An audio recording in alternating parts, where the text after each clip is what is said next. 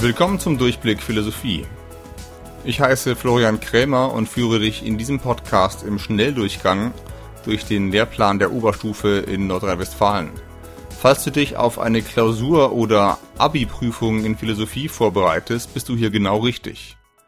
Und wenn du dich einfach so dafür interessierst, was das alles hier soll auf diesem Planeten, bist du in diesem Podcast sozusagen noch richtiger.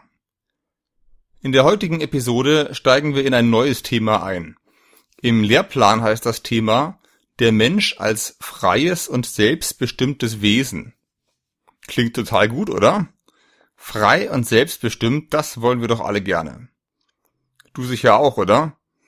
Machen wir gleich mal eine Bestandsaufnahme. Wie frei und selbstbestimmt bist du gerade? Also genau jetzt, in diesem Moment. Zumindest hast du gerade diesen Podcast eingeschaltet und du hast dich vermutlich selbst dazu entschieden, das zu tun. Es gibt zwar auch die geringe Chance, dass ich dich sozusagen dazu gezwungen habe, weil du das Glück oder Pech hast, einen meiner Philosophiekurse zu besuchen. Rein statistisch ist das aber unwahrscheinlich. Wahrscheinlicher ist, dass es deine eigene Entscheidung war, die Kopfhörer aufzusetzen und auf dem Handy Play zu drücken. Du hörst hier sozusagen auf eigene Gefahr. Insofern bist du das, was man normalerweise frei und selbstbestimmt nennt. Wahrscheinlich machst du aber auch noch etwas nebenher. Du bist gerade auf dem Weg zur Schule, zur Arbeit oder läufst durch den Supermarkt. Vielleicht machst du die Wäsche oder den Haushalt. Also eine von den vielen Sachen, die man halt eigentlich macht, während man Podcasts hört. Ziemlich viele von diesen Dingen machst du nicht ganz so freiwillig wie das Podcast hören. Du machst es, weil es gemacht werden muss. Irgendwo muss das Geld herkommen, beziehungsweise das Essen die Wohnung darf nicht vollkommen zumüllen und so weiter. Alles das sind im allerweitesten Sinn Zwänge. Wir können diesen Teil des Alltags auch fremdbestimmt nennen, im Gegensatz zur Selbstbestimmung. Du bist auch vielleicht gar nicht prinzipiell dagegen, das alles zu machen, aber du hattest gefühlt auch nie die ganz freie Entscheidung, ob es gemacht werden muss oder nicht du musst es halt irgendwie tun und machst jetzt das Beste draus. So sieht nun mal unser Leben aus. Es gibt ziemlich viele solche Sachzwänge, wie wir sie manchmal nennen. Und wir gestalten unser Leben immer innerhalb dieser Sachzwänge. Lernen, Geld verdienen, einkaufen, aufräumen, irgendwie muss das alles halt sein. Ein selbstbestimmtes Leben zu führen hieße dann vielleicht innerhalb dieser Sachzwänge trotzdem möglichst viele Freiräume zu haben. Also zum Beispiel in möglichst wenig Zwängen zu leben, mit Zwängen möglichst spielerisch und flexibel umgehen zu können, aus Zwängen wieder Freiräume zu machen und so weiter. Das hat etwas von Lebenskunst. In einer späteren Einheit zur Ethik wird unsere Frage sein, was ist ein gutes Leben? Da werden wir diesen Gedanken von Selbstbestimmung vielleicht nochmal aufgreifen. Klar sind jedenfalls jetzt schon zwei Dinge. Erstens, Freiheit ist anscheinend irgendwie das Gegenteil von Zwang. Zweitens, Freiheit klingt gut, Zwang klingt schlecht. Ein Beispiel dafür sind die Ferien. Alle freuen sich auf die Ferien, wirklich alle. Warum eigentlich? Weil man da mal richtig durchhängt und nichts macht? Nein, es gibt auch sehr vollgepackte, actionlastige Ferien. Und umgekehrt gibt es zum Beispiel auch in der Schule Zeiten, in denen man durchhängt und nicht wirklich etwas macht. Zeiten, wo was ausfällt oder nichts klappt. Das sind dann aber gerade nicht unbedingt die Zeiten, die besonders viel Spaß machen. Man hängt halt so rum. Das Schöne an den Ferien, so meine These, ist doch, dass ich selber bestimmen kann, was und wie viel ich mache. Wenn ich wochenlang am selben Strand auf derselben Sonnenliege verbringe, habe ich zwar nichts gemacht, es können aber trotzdem total schöne Ferien sein, weil ich selber entschieden habe, das zu machen. Beziehungsweise nichts zu machen. Man ist also nicht unbedingt freier, nur weil man mehr macht oder auch nur mehr Optionen hat.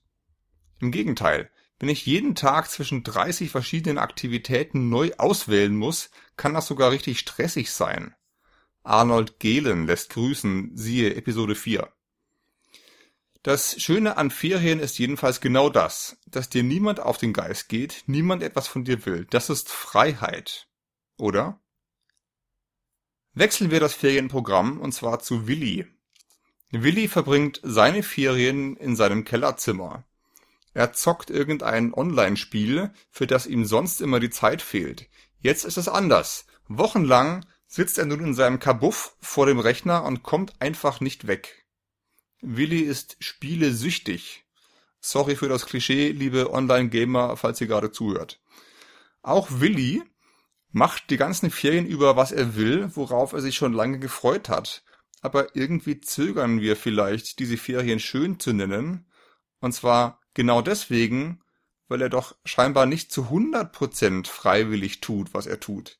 Er hat sich zwar selber entschieden zu zocken, aber wenn er süchtig ist, was hätte er denn sonst machen können? So richtig frei würden wir seine Wahl normalerweise nicht nennen.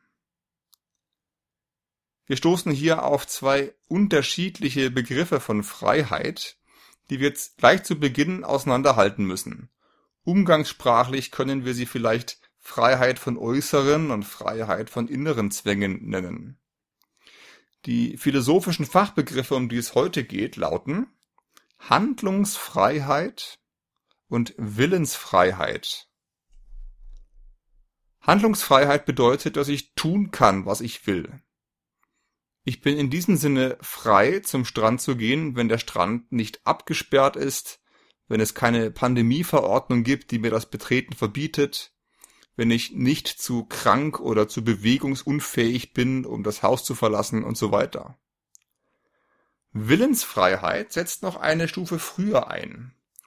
Ich bin frei im Sinne der Willensfreiheit, wenn ich auch selbst bestimmen kann, was mein Wille überhaupt ist.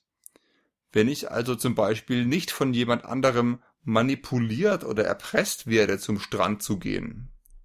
Auch dann würde ich es ja irgendwie wollen, aber diesen Willen hätte mir dann jemand aufgezwungen. Ich tue es dann nicht freiwillig. Dieser Begriff der Willensfreiheit ist, wie wir noch sehen werden, in Wahrheit sehr tückisch und unklar. Aber auch der Begriff der Handlungsfreiheit gibt manche Rätsel auf.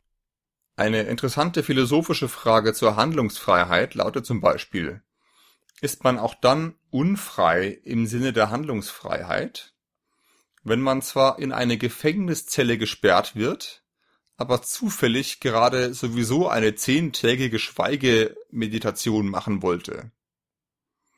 Wenn man also zwar nicht raus kann, aber sowieso auch gar nicht raus will, ist man dann etwa nicht handlungsfrei? Wie wir diese Frage beantworten, hängt anscheinend davon ab, wie wir die beiden Teile von ich kann tun, was ich will gewichten.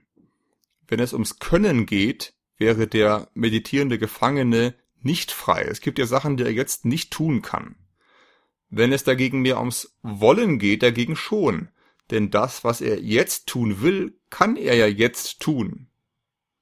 Man könnte sagen, er ist frei, aber wenn ich in derselben Situation wäre wie er, dann wäre ich nicht frei.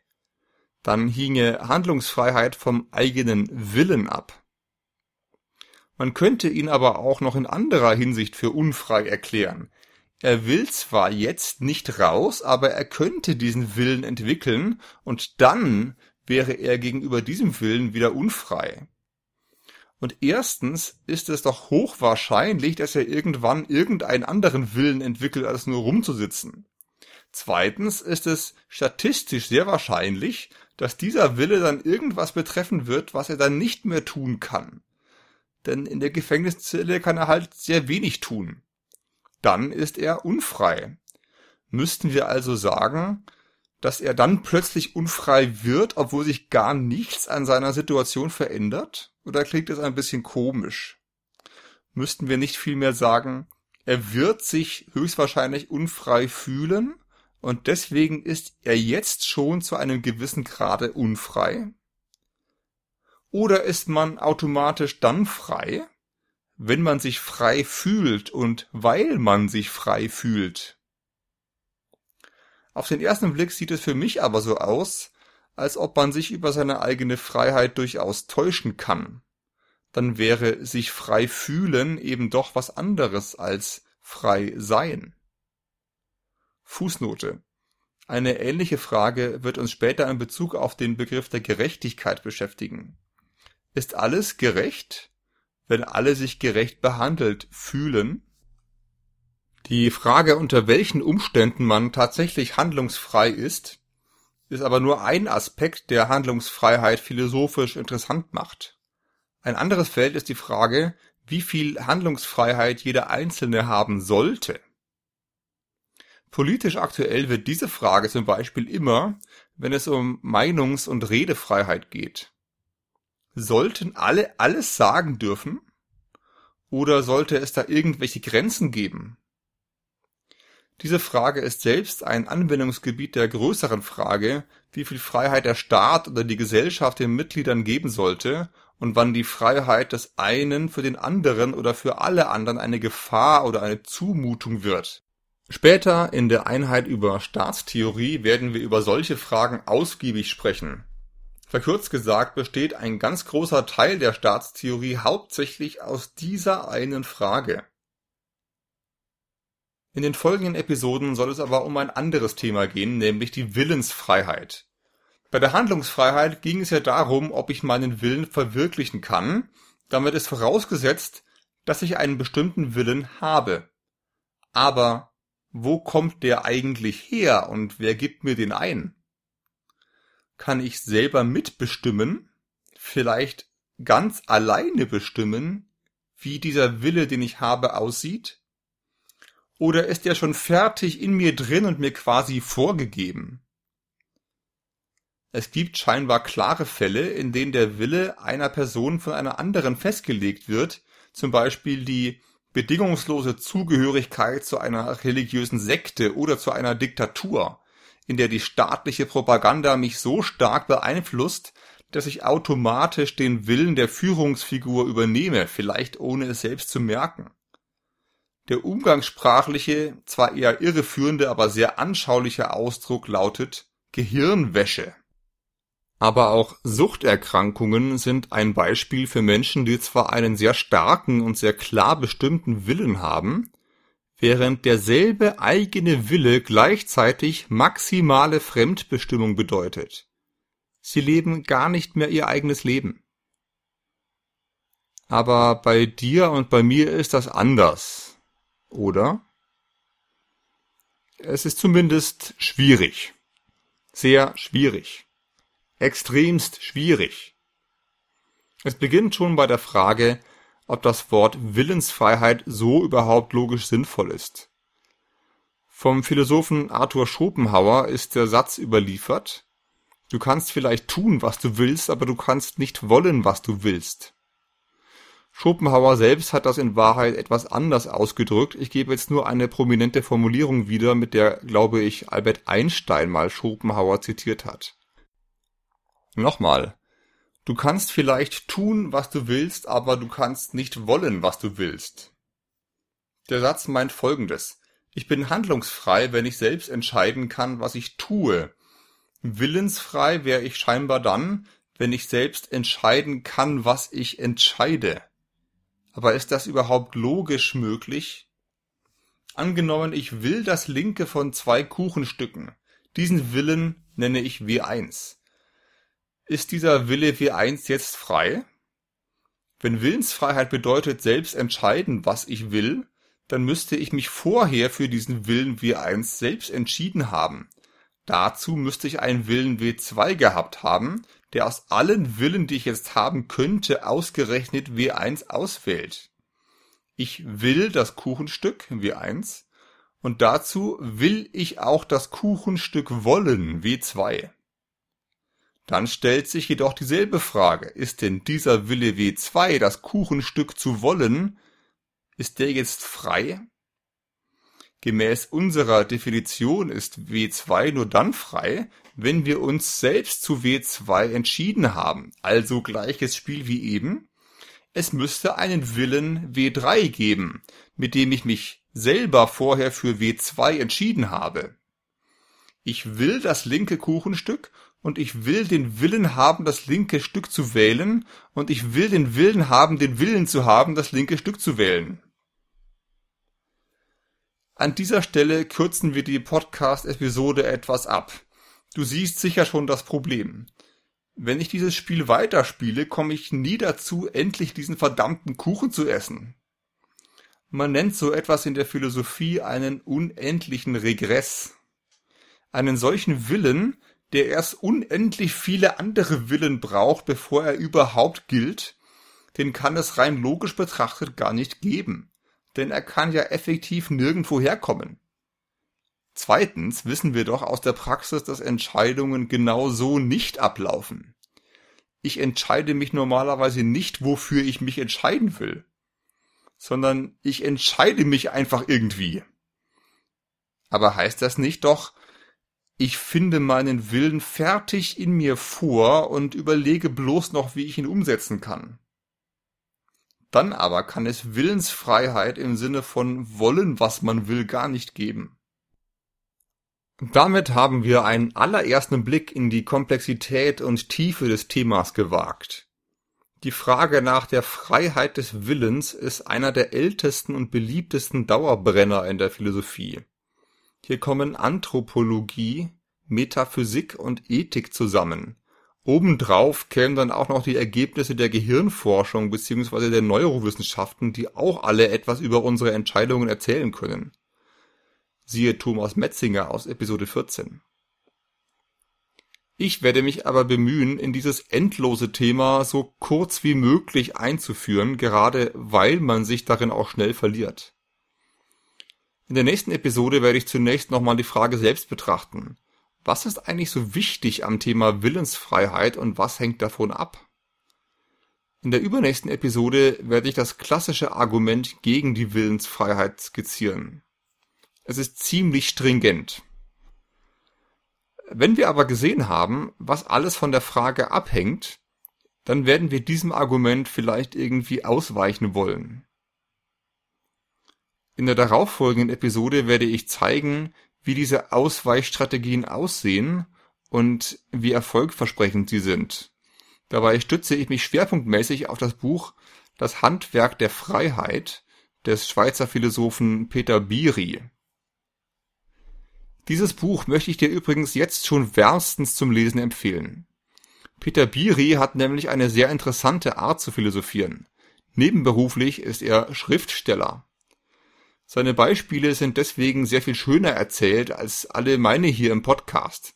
Sie entwickeln sogar eine Art Eigenleben und man könnte sagen, dass Biri aus dem Schreiben und Beschreiben von Fiktion heraus wieder eigene philosophische Argumentationen entwickelt. Außerdem geht es in diesem Buch irgendwo auch um praktische Lebenshilfe. Wie finde ich eigentlich selber heraus, was ich will und was ich soll? Vor dieser Frage steht ja jeder Mensch sein ganzes Leben lang immer wieder. Und die Philosophie hat ursprünglich sehr viel mit dieser Frage zu tun. Das Handwerk der Freiheit ist eines der Bücher, die es schaffen, eine philosophische Fachdiskussion auf hohem Niveau zu behandeln und sie gleichzeitig fürs eigene Leben nutzbar zu machen. An dieser Stelle beende ich aber diesen Werbeblock. Biri macht schließlich auch keine Werbung für meinen Podcast. Das kannst aber sehr gerne du übernehmen. Wenn dir mein Podcast gefällt, dann empfiehl ihn doch weiter oder hinterlass mir ein paar Sterne bei iTunes. Bis bald!